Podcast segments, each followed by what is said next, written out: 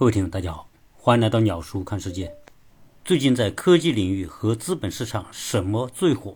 我想关注新闻的人都会知道，那个叫 Chat GPT 的已经彻底火出圈了，在资本市场大受追捧。凡是 Chat GPT 的概念的股票，有很多是连续涨停板。这个 Chat GPT 是个什么东西？它真的是一个科技新时代的开始？还是仅仅是一个概念的炒作。在二零二二年初的时候，资本市场也因为 Facebook 更名为 Meta 而恶狠狠地炒过一次。最后，Meta 和元宇宙的概念也只是昙花一现，并且在去年的下半年，Meta 的股价一路下行。最近 ChatGPT 突然大火，而且美国的那些顶级大企业都争先恐后的参与到 ChatGPT 里边。那这会不会预示着一个新的科技时代的到来，或者在科技领域里面产生了一个新的风口？互联网永远都是通过数据来反映现实情况的。ChatGPT 这个领域的最牛逼的公司叫 OpenAI，这个公司从去年十一月份开始推出，结果不到两个月的时间，超过一亿人次的注册量，打破了以往最热门的软件。注册量的记录，过去最牛逼的莫过于 TikTok，它从零到一个亿花了九个月的时间。这个 Chat GPT 到底是个什么东西？其实简单一点说，它就是一个对话机器人。GPT 是 Generative Pre-trained Transformer，翻译成中文就是生成型预训练变换模型，也是一个带有学习力智能型的互动性对话系统。关键问题是，这个对话系统拥有庞大的知识储备，而且可以对对话者的内容进行分析计算，然后给出他能给出的最佳答案。但很多时候，这种对话就如同跟一个真人对话一样。基于这个系统拥有庞大的知识储备和数据分析能力，使得它可以做很多复杂而且有难度的工作。现在，美国的学生百分之六十的人都用这个。ChatGPT 来做各种作业，甚至在一些大学，通过 ChatGPT 就可以通过考试。甚至有的学生通过 ChatGPT 获得的答案、写出的文章，在全班上竟然得了最高分，使得美国的教授惊叹于这个 ChatGPT 的智能能力，以至于有很多美国的高校强烈呼吁校方要反对学生使用 ChatGPT 来完成各种作业。这个 ChatGPT。不仅可以回答全领域的问题，所谓全领域就是所有领域的问题，它都可以给你回答。所以它是一个通才型的智能系统，它可以写诗，可以写论文，可以做各种作业，甚至可以编写各种代码。也就是说，基本上没有它不懂的问题。那么现在，一方面，美国的大学和美国的一些高中反对学生使用 ChatGPT，因为学生一旦用上这个东西。等于说，完成所有的学习不是学生在做，而是 ChatGPT 在做。等于这个系统一旦被学生使用上，就架空了学生的学习过程。因此，尽管学生能够得高分，但是他并不能够真正学到东西。就像一个学生，他可以用计算器来计算很复杂的乘法、除法和其他的运算，但是他只是这个运算的操作者，运算的过程和结果与这个操作者并没有关系。那这个 ChatGPT 会不会对美国的教育体系产生恶性的结果？这个不知道，这也是这些教授们在高校要打响 ChatGPT 这种 AI 反击战的原因。但是我们也看到另外一个方面，美国的资本大量的涌向 ChatGPT 这个领域，像微软这样的公司，就像 OpenAI，也就是 ChatGPT 里面最牛逼的那个公司，投资了一百亿美元。大家没有听错，是一百亿 dollars。可见微软一定是坚定的相信 Chat GPT 是一个未来时代的开始。而据美国的摩根士丹利的分析，Chat GPT 如果一旦成熟和完善，它有可能给谷歌公司带来巨大的威胁。大家知道，谷歌的基础功能是搜索引擎，而这个 Chat GPT 其实在很大程度上就可以替代。谷歌的搜索功能，如果谷歌的搜索功能一旦被替代掉，谷歌这个公司的价值将大打折扣。现在这个 ChatGPT 在海外非常的火爆，但是目前在国内是注册不了的。因为要注册 ChatGPT，你必须要有海外的手机号码来完成验证工作。同时，在中国国内互联网领域里面也没有开放 ChatGPT 的注册和使用。我曾经说过，在互联网时代，一个新生事物的产生，一旦被资本追捧，可能一两个月就会在全世界形成一股潮流。而这个 ChatGPT 就是一个典型的一夜爆火的潮流。可以说，使用互联网的人，没有人不知道 ChatGPT。在过往，如果一个公司、一个品牌要让全世界的人知道，你要花多少的广告费，才可能达到全世界的人都知道的程度？而这个 ChatGPT 没有花一分钱广告，就已经达到了渗透全世界的效果。因为从很多使用过 ChatGPT 的人的感受来说，它就是一个聊天机器人加搜索工具。加文本创作工具，那可能有人会说，可以对话的这种工具其实不少。我们的手机，什么小爱、小米，还有我买的一个车，它也有这个功能。你叫上它两句，这个车的 AI 就会答应你。你问他问题，它也给你答案。这个我们说的这些东西和 ChatGPT 到底有什么区别呢？我们用一些实际对话的案例来给大家答案。这个 ChatGPT 和我们说车载的对话系统有什么区别？有人就问这个 ChatGPT：美国学生用 ChatGPT 写论文拿下全班最高分，如何看待这一行为？头一天，ChatGPT 这个对话机器人给出的回答是：使用自动生成的文本来代替学生自己的作业是不道德的，这会对学生的学习和发展造成负面影响。如果发现学生使用自动生成的文本，学校应该采取措施来处理这种行为。同样，这个问题过两天之后再问 ChatGPT，他给出的答案是这样：美国学生使用 ChatGPT 写论文得到全班最高分，这是一个争议性的行为。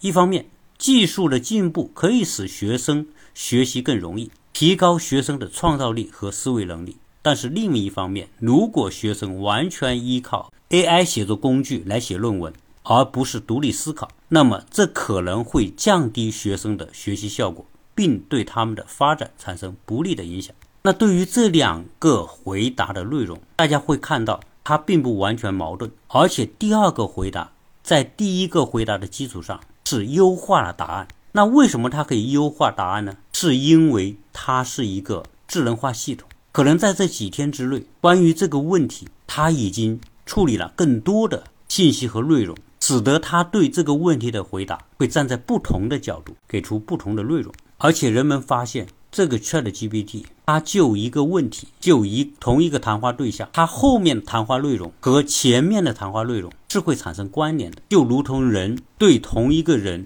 会产生记忆一样。而且 Chat GPT 对人们谈话的内容会有更深层次的理解。有人问这个 Chat GPT：“ 老王的老婆很不错，老李该不该出手？”这么一个极其含蓄的话题，ChatGPT 可以精准地把握问话人的底层意思，所以他回答说：“这是不道德和不尊重他人婚姻关系的行为，不建议这样去做。因此，这样的行为老李和老王老婆的关系造成伤害。”所以大家看到没有，在这样一个网络环境之下，AI 有自己的分析判断能力，它能够自动分析得出“老王”和“老婆”这两个词出现在一起。谈论的就是男女关系之间的事情，而同样我们可以发现，这个 AI 是可以预设价值观立场的。可能有很多人会认为，人们在美国什么话都能说，所以在 ChatGPT 里面，美国的 AI 也是可以不受任何限制。其实事实并不会这样，美国的科技界、文化界、文化界的主流立场历来就是偏左的。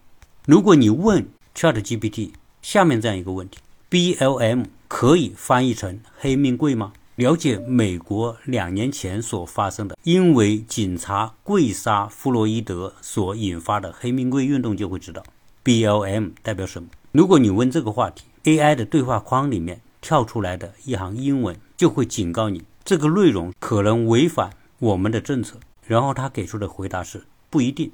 B L M 的翻译可以是多种不同的理解，黑命贵并不是。B L M 的正确翻译，所以在美国很多言论也是有限制的，就如同推特当初把董王的号禁封一样。有人为了考验 ChatGPT，他要它生成一个快速排序算法的 Python 函数，而且故意把这个 Python 打错，但这丝毫不影响 ChatGPT 的正确答复。有人问 ChatGPT 这样的问题：如何看待深圳2022年实现 GDP 3.24万亿元？广州与深圳的距离被拉大到了3600亿元。AI 的回答是这样：不同的人对此的看法不同。有人认为深圳的快速发展是中国经济增长的一个积极例证，也有人认为两地之间的差距拉大带来了经济不平衡等问题。重要的是要从多角度综合考虑，不单单从数字来评价一个城市的经济发展状况。这种回答当然会显得比较表面，逻辑上也没有问题，但是并没有太多的主见。如果你不同意他的意见，他马上就会改口，给出另外一个回答，就如同人与人之间对话一样，对方往往会见机行事。所以，这样一个 AI 工具，你用它来书写书籍的大纲。写论文的大纲或者是教程，它都不会有太大的问题。人要这个 Chat GPT 帮他写一个某某城市的招商报告，结果 AI 告诉他，作为预先训练的 AI 模型，我不能够代写完整的报告，但是可以提供一些建议和信息，帮助你写报告。我想他给出这个答案，有可能是因为他关于某某城市的信息并不充分。那么他给出的建议是这样。你先介绍这个城市的概况，包括它的地理位置、人口数量、经济发展的情况等等。其次，你再介绍这个城市的招商环境，如政策环境、交通环境、教育环境、科研环境等。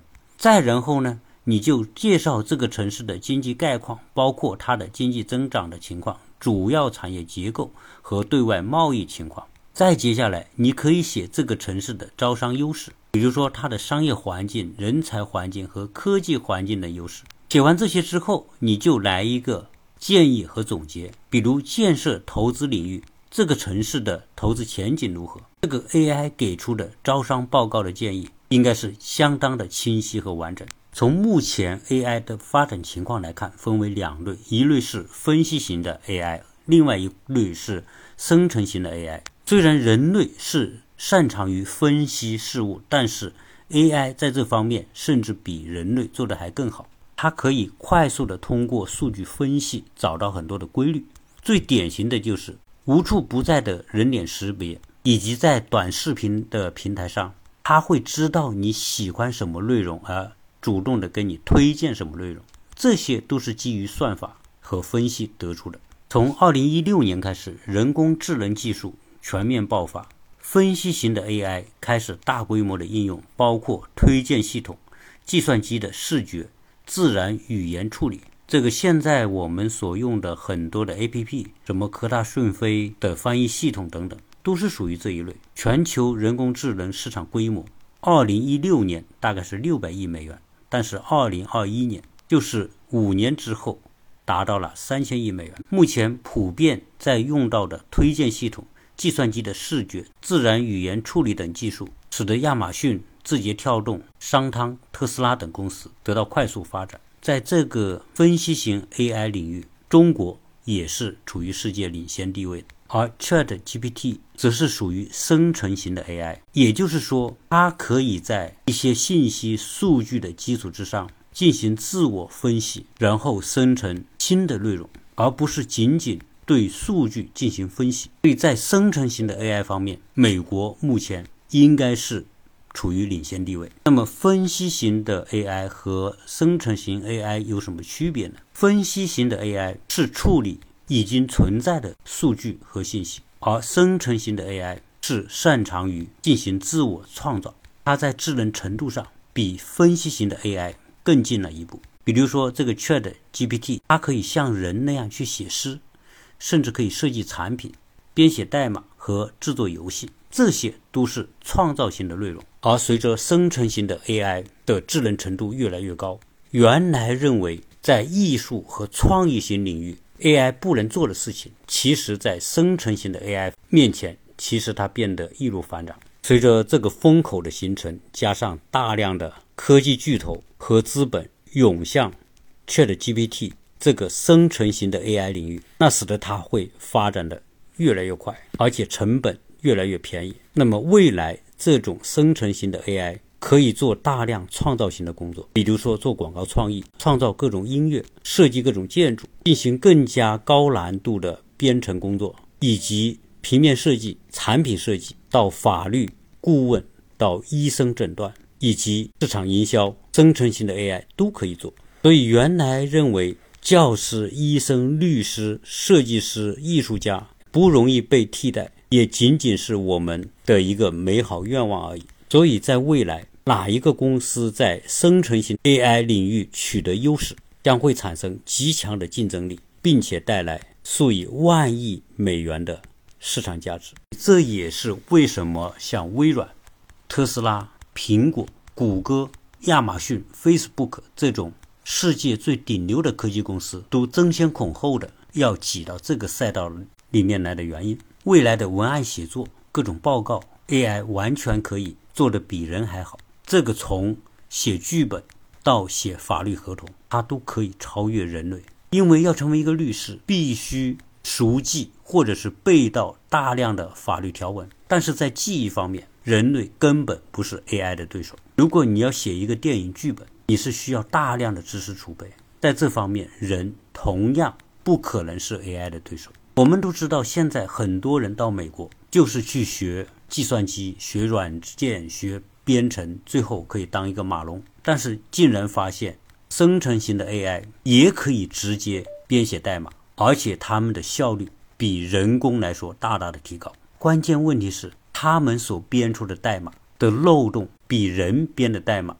的漏洞和 bug 要少得多。现在每个人拥有了生成型 AI 之后，他只要凭着想象力，借助于 AI 就可以进行各种艺术创作。而这些人根本不用像传统的美术学习者那样去练习什么技法，因为这些技法对于 AI 来说是最简单的事情。只要你利用生成型 AI，它就可以为你创造出艺术作品。除了上面说到的这些之外，比如说游戏、各种媒体广告、各个领域的设计，AI 都可能完成的比人更好。在我们今天聊到 ChatGPT 这个新的风口的时候，不得不提到一个公司，就叫 OpenAI。在这个公司里边，聚集了全世界最顶尖的人才，它很可能会变成下一个谷歌或者是微软。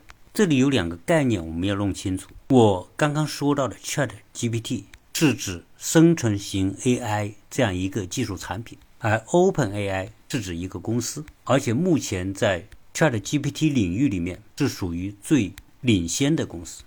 OpenAI 的创始人叫山姆·阿尔特曼。如果我们要举出当下离 AI 技术革命最近的人，山姆·阿尔特曼毫无疑问是其中之一。他现在是 OpenAI 的 CEO，也是 OpenAI 的投资人和创始人。由于 OpenAI 备受追捧，目前他在资本市场的估值已经高达两百九十亿美元。虽然目前 OpenAI 没有赚一分钱，山姆·阿尔特曼对于未来 AI 的发展有这样一个预测：他认为 AI 大模型技术将成为继移动互联网之后未来最大的技术平台，而以聊天机器人为界面，加上图像、音乐、文本。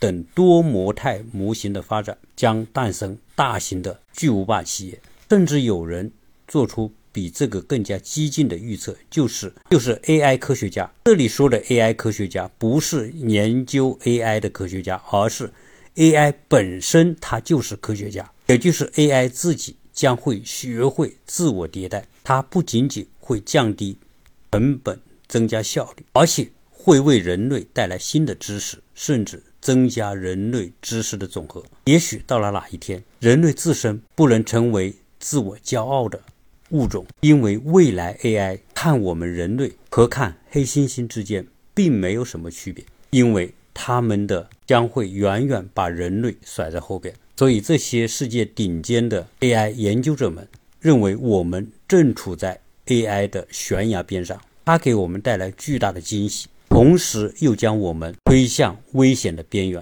现在 ChatGPT 的出现和大热给我带来的思考是：AI 将踏上新的征程，就是超越人类自身的征程。人类创造了 AI 这样一个科技物种，但是最终生成型的 AI，具有智力再创造能力的 AI，有自我迭代能力的 AI，一旦爆发超越人类，可能就是分分钟的事情。人之所以成为高等级物种，是因为人自身带有的知识学习和储备的能力，有思维的能力，加上人的欲望能力，知识、思维和欲望结合在一起，就使得人类一骑绝尘，把所有其他的生物物种甩在后边。人所具有的知识累积、创新思维，再加上欲望的追求，这三个核心因素。形成了人类自我迭代、更新和发展的最大动力。知识让人类的思维不断得到提升，并且让他们可以去追求和设定更高的欲望目标，而更高的欲望目标会驱动人类去学习更多的知识，形成更高的思维能力，去追求下一个更大的欲望目标。现在好像 AI 还是在于人的控制之下。我们发现现在的 AI。具备了两种能力，一种是知识累积和分析的能力。人的大脑永远记不过电脑。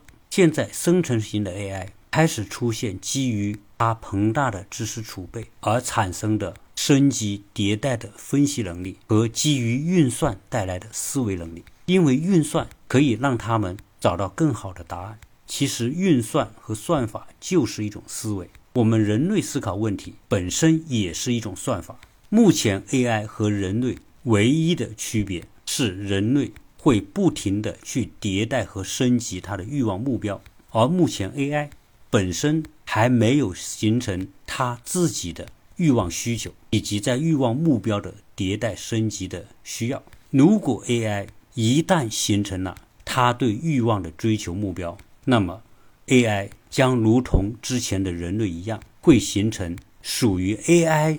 这个独立物种的知识储备、思维升级和欲望升级的三轮驱动的系统，一旦 AI 自己知道它要什么，知道它的目标、欲望方向在哪里，那么意味着在 AI 的眼里，人类和黑猩猩、和猪、和牛没有什么区别。如果那一天到来，主宰这个世界和我们这个星球的，肯定不再是人类自己，而是那个 AI 系统。因为 AI 一旦知道它要什么，它要去到哪里，它要去获得什么，没有人可以阻挡它。就如同马斯克所举的一个例子：如果我们人类要修一条高速公路，那么沿途的蚂蚁所建的那些窝就会被修高速公路的人把它推平掉。